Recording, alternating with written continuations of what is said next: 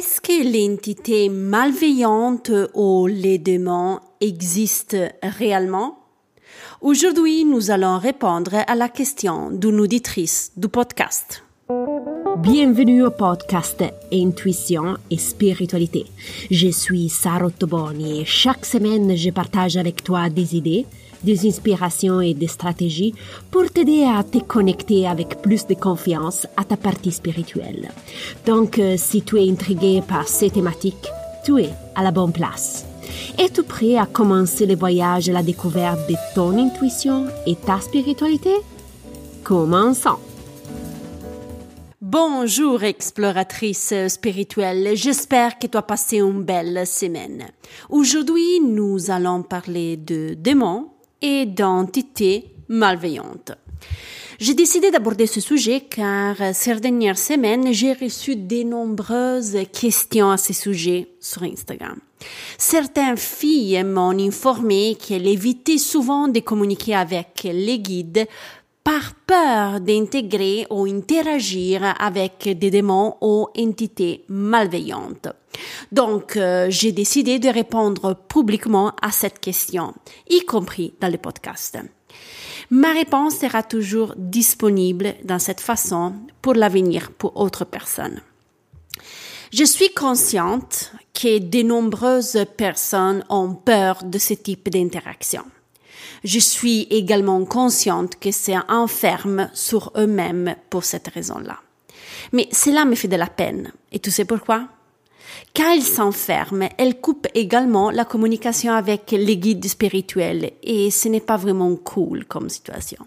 L'objectif de cet épisode est d'expliquer la situation et éviter que tout renferme inutilement. Alors, commençons par les bases existe des démons et des entités malveillantes Ok. Cette terminologie ne fait pas partie de mon vocabulaire. Si tu me parles de démons, entités malveillantes, tu perds mon attention. Ces termes sont utilisés trop souvent et très souvent ils sont utilisés pour intimider ou mettre de la pression sur les gens. C'est pourquoi tu vas jamais entendre de ma voix ce type de terminologie. Euh, je crois plutôt qu'il existe dans l'univers des énergies et des âmes qui ont une très basse vibration. Ces énergies donc euh, ont la capacité de diminuer ton énergie vitale. Mais ces énergies ont donc la capacité de te drainer de la même manière que ton ami très cher ou un collègue qui déverse sur toi toutes ses frustrations et ses colères pendant la journée. Dans tous les deux cas, à la fin, tu te retrouves comme un délicieux smoothies de fruits. Appris qu'il existe des énergies de basse vibration, As-tu possibilité d'interagir avec elle pendant tes conversations avec tes guides et l'univers? Oui, il y a une possibilité. Oui, oui, cette possibilité existe.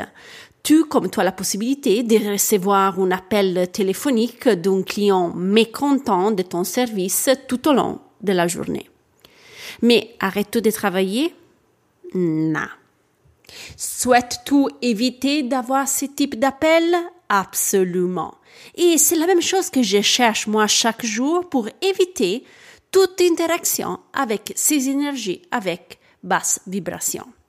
Mais comment peux-tu éviter cette interaction désagréable avec les énergies de basse vibration?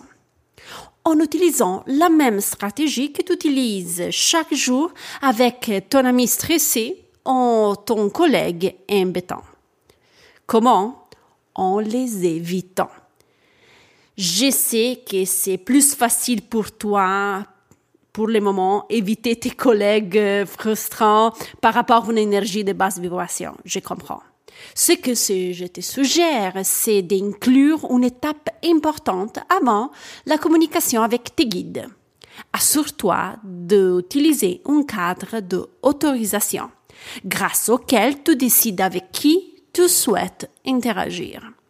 Si tu souhaites approfondir ces sujets, écoute en détail l'épisode numéro 39. Avant de te laisser, récapitulons ensemble les points clés de l'épisode. Évitons d'utiliser la terminologie de démons et des entités malveillantes. Considérons-nous ces énergies comme des entités de basse vibration. Autant donné que les rencontres ne sont pas agréables, assure-toi toujours de mettre en place un cadre d'autorisation avant de communiquer avec tes guides spirituels. Nous voilà à la fin de l'épisode. Si tu as des questions, tu peux me contacter en privé, par email ou par mon compte Instagram. Tu vas trouver toutes les informations dans l'idascalie. Si tu apprécies le contenu, évalue le podcast avec les étoiles sur la plateforme audio que tu utilises. Si tu souhaites aussi être informé des prochaines publications, suive le podcast. Je te remercie du fond du cœur pour le temps que tu m'as dédié. J'apprécie énormément. Je te souhaite de passer une bonne semaine et nous, on se reparle vendredi prochain. Bye bye!